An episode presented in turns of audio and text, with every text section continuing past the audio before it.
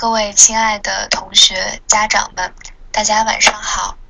非常高兴今天能和大家在这里分享我的一些学习经验。首先做一个简短的自我介绍，我叫庄严，是2013年参加的高考，现在是北京大学外国语学院本科一三级的学生，大四在读，而且我拿到了。研究生免试推荐的资格，所以说未来的三年也会在北京大学继续学习。我在高中的时候是一名文科学生，在高二分的文理。在高考之前，我并没有像很多同学一样拿到自主招生的加分，也没有参加竞赛。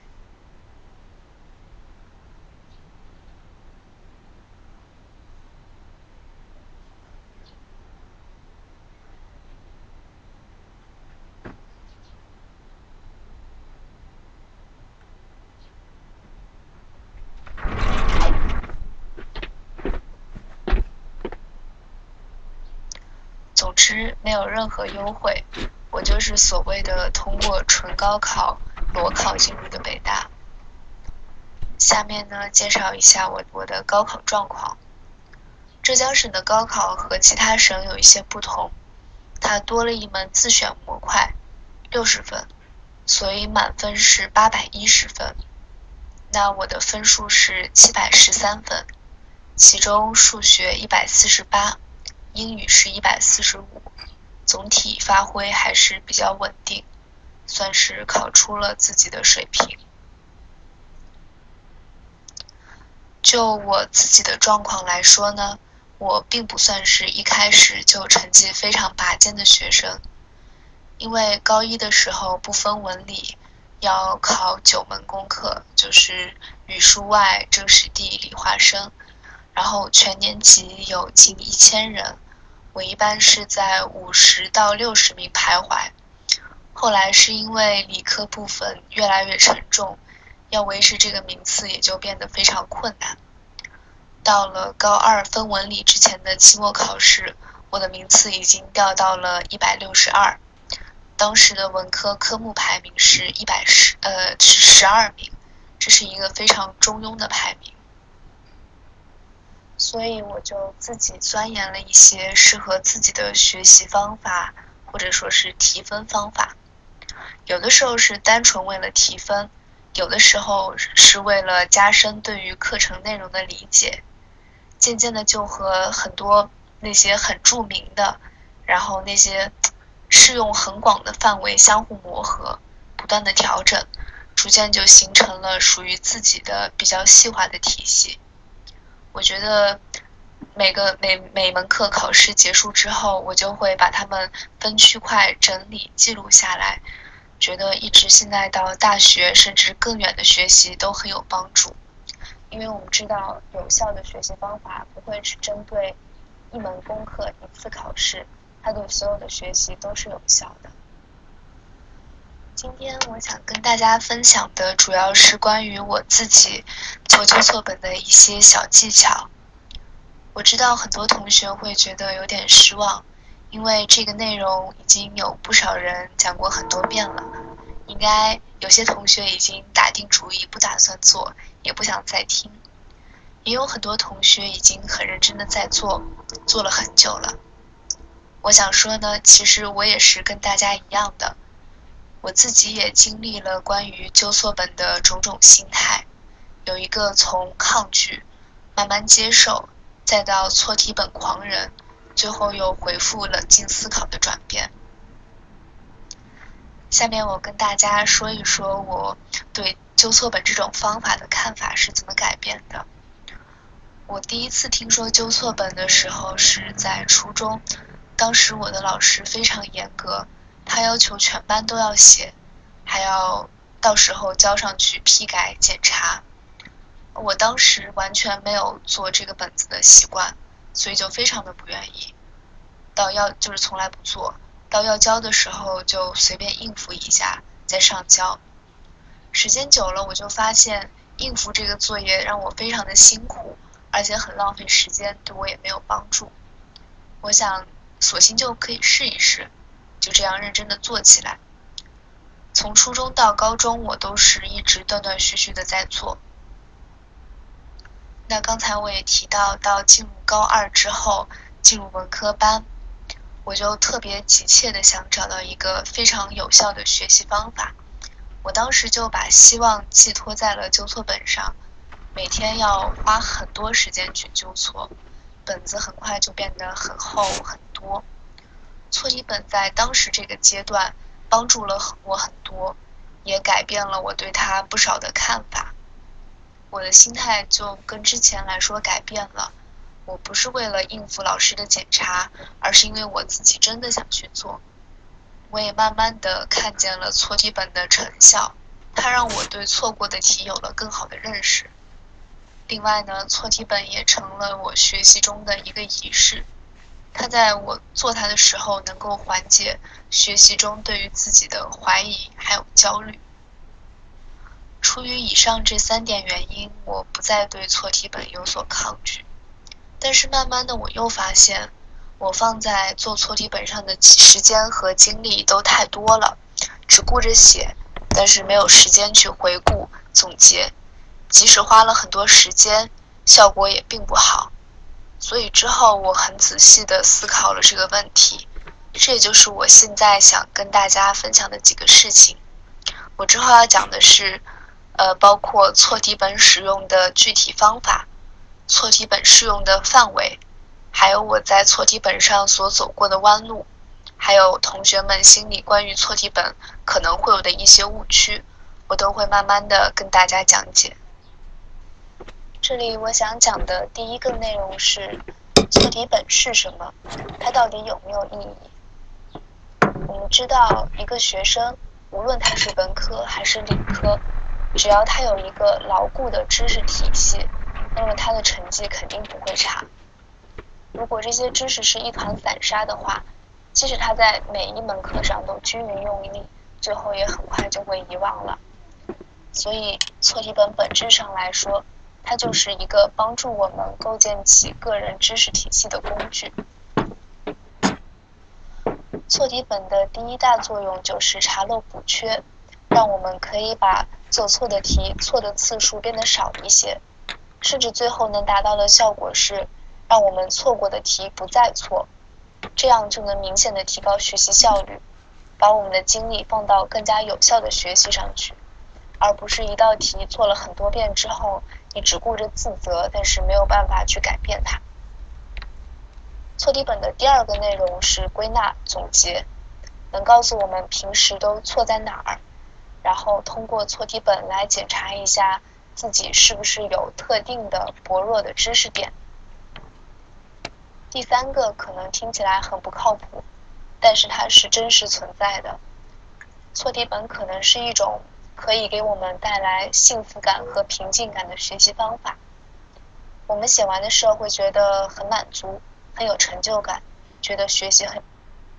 不论我们之前是否接触过错题本。我想和大家说一下，我认为最重要的一点，无论什么学习方法，就是心态这一点都是最重要的。呃，下面我想说的两种错误的心理呢，我自己都经历过，我也认识有很多同学出现过这样的问题。第一种错误的心态就是拒绝，或者说因为错题本是老师布置的任务就应付了事。这种心态在刚刚接触错题本的时候很常见，而且呢，不去做的时候还觉得挺有理由的。我知道有以下这种理由啊，呃，有些人觉得习题有那么多，每一道都是新的，所以收集错的旧的错题没有什么用。那有些人呢会觉得作业已经很多了，我再做一个错题本，不是负担要太大了吗？等等等等。呃，其实对于这两点我都有可以说的东西。对于第一点，每道题都是新的，我可以说我自己收集过我高中做过的所有的地理题，然后我把它的框架都整理出来，我发现一共只有一百多道题型。做完这个整理之后，我每次碰到新的地理题，我都可以从我现有的框架中去套。所以其实你会发现，每一门课的题目的知识点，它的解题思路都是有限的。只要你掌握的好，从来就不存在什么彻底的新题。所以我们想要以以不变应万变，整理归纳，肯定是有效果的。至于没有时间这个理由，我想说，呃，很多时候我们找出来的很多种种道理的理由，都可以归到人的惯性和懒惰上。我们在尚未做出改变的时候，就都去抱怨改变没有结果。呃，如果你要想真的看到效果的话，就要有决心去走出现有的舒适区，要去改变很多习以为常的事情。嗯，错题本并不是一个非常大的工程，如果你想做的话，甚至就是去试一试，你改变你现在的一个习惯，都是可以看到效果的。第二种错误的心态其实也很常见。如果说前一种是和学习态度有关的话，那么这一种就是和心理素质有关。这种错误就是有些同学会对错错题本寄予很高的期望。觉得他可以改变自己学习上所有高糟糕的事情，呃，这是不对的。我认识很多同学，他错题本做的特别认真，然后会在错题本上呢花很多时间。这种情况女生还蛮多的，就是在写错题的时候，那个错题做的特别认真，写字写的特别好，还用不同颜色的笔去做笔记，但是最后呢，耗了很多的时间和精力。但是效果并不是很明显。我个人也并不是反对你用不同颜色的笔标出你的错题啊，但是我想我的个人建议还是不要花太多的时间和精力。为什么呢？因为错题本它只是一种可能有效的方法，我们做的一切都要以有效为导向。这中间的度就是这个时间，你的投入和产出中间的度要自己把握好。不可以把所有的期望都压在一个小小的本子上。另外呢，我还想和大家谈一谈高考的改革趋势。虽然距离我高考已经有接近四年了，但是我一直在高关注着高考的这个改革趋势。很多省跟四年前比起来，在科目啊分数上都有了不小的调整。但是有一个趋势是我们无法否认的：高考的简单化。这个趋势在我上高中的时候就已经出现了，老师就告诉我们说，我们的卷子和几年前的浙江卷相比，已经简单了不是一点，尤其是文科，其实理科也是一样。那这个简单是不是就能拉开差距呢？其实不少成绩还不错的同学可能会对这种简单化的趋势印象不太好，大家就觉得如果题目简单了，那。平常成绩一般的同学，他的分数也考得特别高，就不能拉开不同层次同学的差距。其实，我们如果真的在考试的话，虽然是有这么一个趋势，但是我们可以感觉到，如果平时那些做题特别认真、特别仔细的同学，最后的考试分数还是不错；而那些基础不够稳固的同学，即使看着卷子上的题目都会做，他最后的也总是在奇怪的地方失分。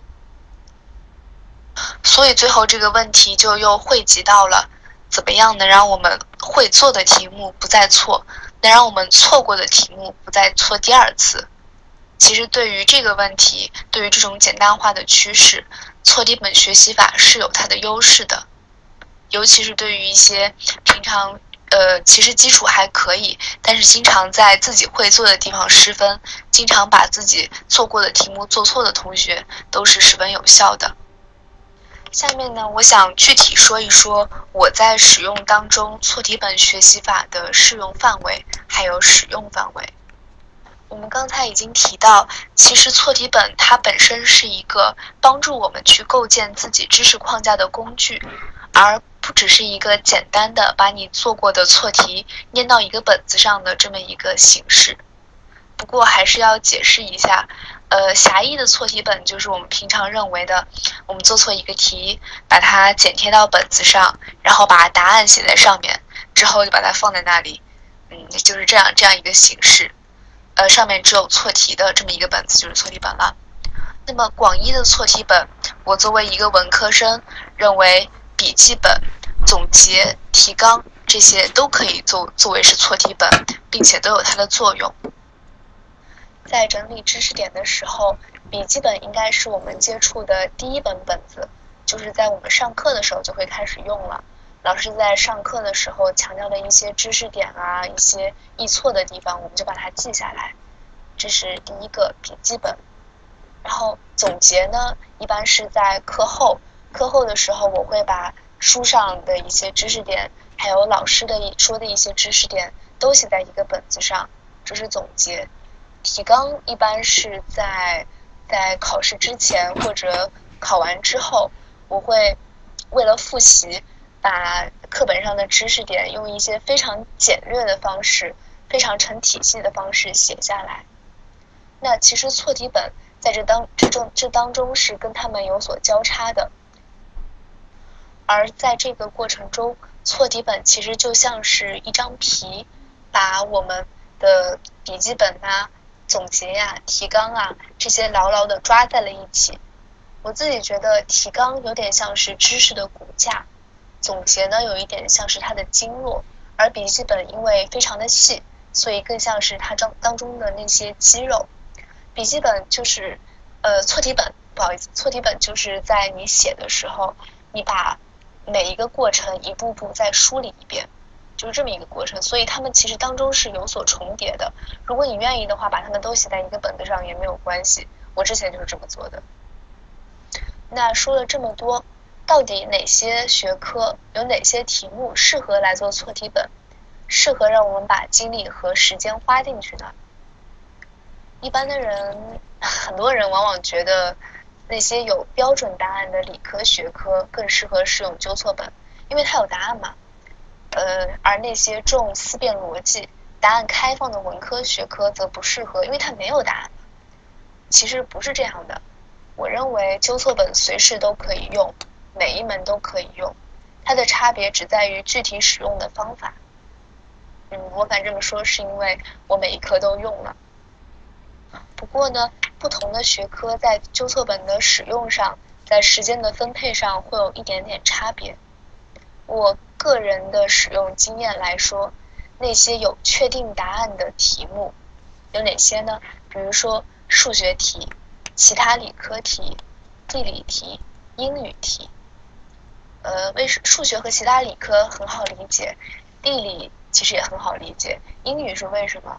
因为英语对我们是一门外语，这个是没有办法用逻辑来推断出来的。所以我把它也列在那些有标准答案的题目当中。这些题目我们纠错更重要，就是把脑子中那个错误的知识点纠正了更重要，这样才能让错题不再错第二次。比如说我们记住了一个英语的知识点，我们下次就不再错了；我们学了一种数学的题型，下次就不再错了。这就是纠错。而面对那些有开放答案的难以控制的题目。有哪些呢？比如说语文题，语文的那些阅读题、古诗辨析题，还有那些历史题。呃，历史虽然也是有标准答案的，但是呃，我在做题的过程当中，我觉得最重要的不是不是你那个知识点没有背好，而是你找不到答题的套路。政治也是这样，政治书其实我们都已经背得很好了，但是我们还是找不到那个框架，容易失分。对于这些题目啊，呃，错误已经不是最重要的，总结归纳更有效，找到那个答题的套路，不去尽量一分不失，这样最有效了。下面呢，我想和大家分享一下的就是我对于纠错本这种学习方法的具体使用步骤。之前高中的时候还是比较简化，后来我在整理方法的时候，一共把它分成了四个环节。具体来跟大家说，跟大家说一说，呃，分别是制作整理纠错本，这是第一步；第二步呢是根据纠错本，然后整理出自己的知识脉络，然后对自己的学习情况做一个分析；第三步呢是找到这个错题的母题，来分析一下自己为什么错，这样以后才能不再错。第四题，第四第四步可能大家都没有怎么做过。这个是其实一种很有效的反馈，就是把你的错题跟同学或者老师讲一讲，你讲出来了，你才是真正的掌握了。好，下面我们来分情况说一说。呃，第一部分呢，就是我们所熟悉的错题本最传统的作用。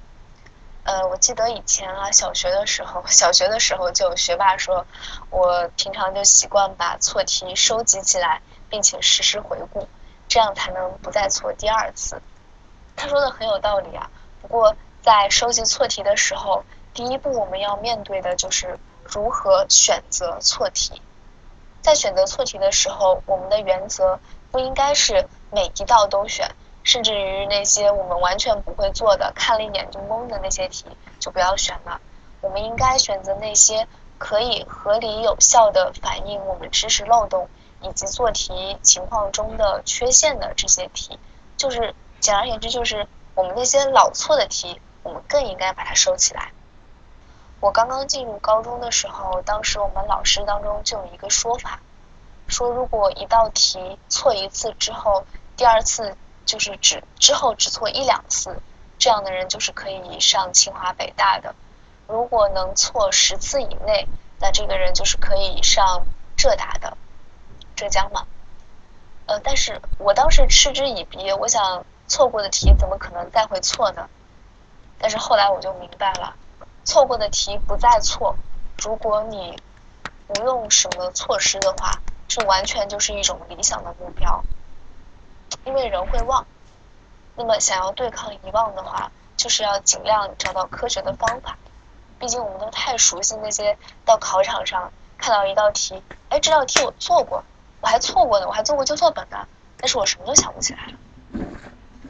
大家应该或多或少的都听过。这个艾宾浩斯记忆曲线的理论，当时高中的时候，老师就跟我们讲这个，呃，当时是英语老师讲的，可是后来我发现他对于每一种学科其实都很实用。他说的是，其实遗忘从学习的那一刻就开始了，在开始的一星期会最为迅速，然后到慢之后会逐渐减慢，所以呢，只要在你提错的时候的第一个星期用力的重复。你的遗忘速度就会大大减慢。我之前做错题本的时候，也利用的是这种及时加固、加循环的方法。一道错题，你要重复的次数可能远远超过你的想象，可能会过要四遍、五遍甚至更多。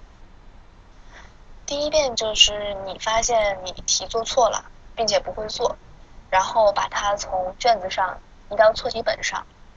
这个时候我的经验是，你可以抄，也可以剪下来，然后用和题目不同颜色的笔把参考答案写下来。呃，照理说，这个时候如果发现不这道题不懂，你就应该要及时弄懂。不过我知道大多数人都想赶紧抄完就完事，所以就看你自觉。呃，按照一般的套路呢，我们也应该实时去翻看。不过我知道大多数人也不会去看的，这个真的是天性。所以说，过第一遍的时候，你只要把答答案和题目先一起抄下来，之后你要有意识去复习。那怎么复习呢？过了一周之后啊，你就打开这道题，遮住答案，试着去做一做。呃，如果你一次就完全做出来的话，而且思路清晰，那真的是非常幸运的事情。但是大多数情况下，相信我，你一定做不出来。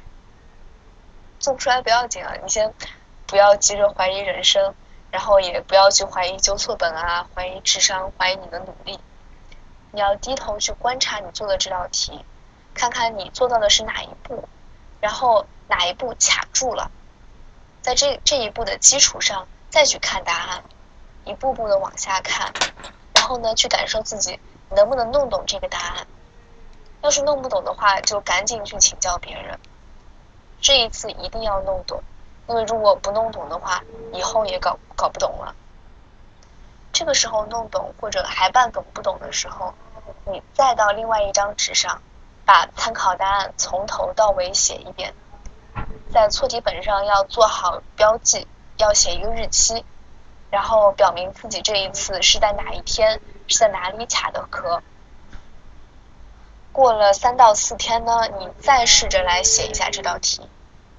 这已经是你第三次过这道题了，但是还是很有可能你仍然做不完，你做不出来的，因为就是你到一步非常关键的时候，你就是不记得了。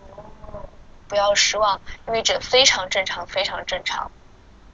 先不要怀疑人生，你把时间用在把这一题好好再做一次上面。如果你运气好的话，你说不定就能卡在题尾前面一点点的地方，做好笔记。然后再抄一遍答案，像这样子啊，循环往复，循环往复，你就会感觉到之前从来没有过的那种，把一道题吃透，你对这道题的原理到计算都非常非常熟悉。这靠的就是这种重复的力量。其实它一点都不神奇，也不浪漫，但是你可以感觉到自己那种改变。而且之后，如果你再遇到这样的题，你重新出错的可能性就会大大减小了。第一个环节是纠错本当中最漫长也最艰苦的一个环节。那第二个环节呢，就是根据纠错本来分析你自己的错误，自己来做出一份关于自己的学习情况报告。这是适用于每一门课的，这可能需要利用到一点统计学的方法。你可以用电脑啊、画图啊，甚至于画正字等等方法，去从不同维度来分析自己的错误。比如说，你做了一道数学，做了一套数学题，然后你可以看看，你从失分原因上来看，多少是因为算错，多少是因为没有看清楚题，多少是因为基础知识点没有掌握好，然后多少是因为题目太难找不到思路。或者是因为时间不够，算不到最后。做这份报告的时候，你就能看出自己的运算的能力，还有分析解决问题的能力，还有逻辑思维的能力上，到底哪个强一些，哪个弱一些。那么再看这份卷子的内容，你是因为解析几何、函数，还是其他内容？那么在这一点还要继续细化，比如说你是在数列上特别薄弱。那到底是等差不行，等比不行，还是综合运用不行？这方法听起来很简单，操作也很简便，但是最难就是坚持，因为它的工作量很大，它要把就是你错的每一道题都计入统计的范围，而且有对后续的努力有很多要求。比方说，你发现自己关于椭圆的选择题总是做不好。那你就不能这么去算了，你就还得每天去花时间去找相关的题去集中训练，或者呢是对这块内容再重新学习一遍。我自己的话，之前就靠纠错本找到了自己呃基础运算特别容易算错的毛病，就算是这种听起来很好笑的小毛病，也要去认真处理。当时我的方法是给自己买了一堆一百以内的小学算术题。每天做好几十道，每天对答案，这样坚持了一个月，果然粗心就犯的少多了。我还有一段时间就是总是没办法在两小时之内做完卷子，然后老师就建议我每天抽两小时写一整套卷子来提速度，之后也发现非常有效。总之就是纠错本可以帮助我们找到自己的薄弱环节。找到自己的坏毛病，然后找到自己的，反正哪儿不行哪儿不行补哪儿，然后之后要自己去对症下药。纠错本只能告诉你在哪儿，最后改变还是要靠自己。下面就是第三个环节，第三个环节呢就是找到自己错题的母题，然后把所有的错题搞清楚，知道自己为什么错，再去看那些正确的解法。刚才我也提到了。其实我们的知识点是有限的，题目也是有限的。那这么说起来，所有的题目就都是套路了。呃，如果说有些同学会问，呃，那我从来没有做过错题，心里也不是很想做，那时间也不是很多，那我应不应该培养错题本这个习惯呢？那我建议的是啊，我们可以先从一题两题入入手感受一下，看看错题本这个方法是不是适合自己。那么这种一两题又怎么样选择才能发挥它最大的作用呢？呃，要要找不要找那些大家都不会做的，而要找大家都会做而你不会做的。这种题目啊，你觉得自己已经做了无数次，但是每次都卡在同样的地方，那就是它了。这种题就是我们所谓的母题，就是所有的题的套路都是从它当中生发出来的。就你老错的那道题，对。呃，那如果错题太多了，根本就写不过来呢，就要找当中最基本的、最具代表性的。如果自己感知不出来的话，就问一下老师，老师经常会给你一些还不错的、还不错的建议的。第四步啊，是最后一步，也是最重要的一步，叫做反转。它就是说，我们要把自己错题的正确解法给同学或者老师讲一遍。只有我们自己能把一道题完整的讲给别人听的时候，这才是真正的了解了、掌握了这道题。为什么这么说呢？因为我们的大脑处理声音和文字，它用的是两个区域，所以即使你看着很懂的东西，不见得就可以脱口而出。也不一定就能写出来。我了解这件事情，是因为我们在默写的时候，其实我们在默的时候，脑子里出来的是声音信号，而我们如果经常盯着书看，最后也不见得能默出来，就是这个道理。其实这一步就是第一步的一个音频版。如果你在做错题本的时候，把我们的第一步落实的就很好，那相信把它讲出来，并不会是一个难事。其实这种情况很多啊，就比方说，我们有，我们都以为这道题懂了，一种最常见的数学的分区讨论，但是你写完第一个大于号之后，就觉得世界特别安静，然后一个字都写不出来，脑子里一片空白。这个时候你就可以尝试着对着答案和跟别人去讲，然后讲到一个特别容易卡壳的地方，就知道自己是真正在哪里不明白了。这个方法和第一第一步的原理一样，但是它会比第一步耗的时间更久，给你的感觉也不太好，因为你觉得自己已经掌握了，但是最后还是讲不出来嘛。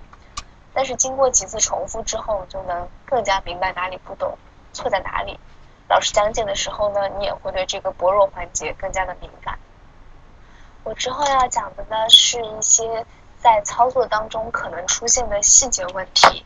它看起来很小，但是我做过纠错文，我知道我在做的时候经常就被这些细节给打倒了。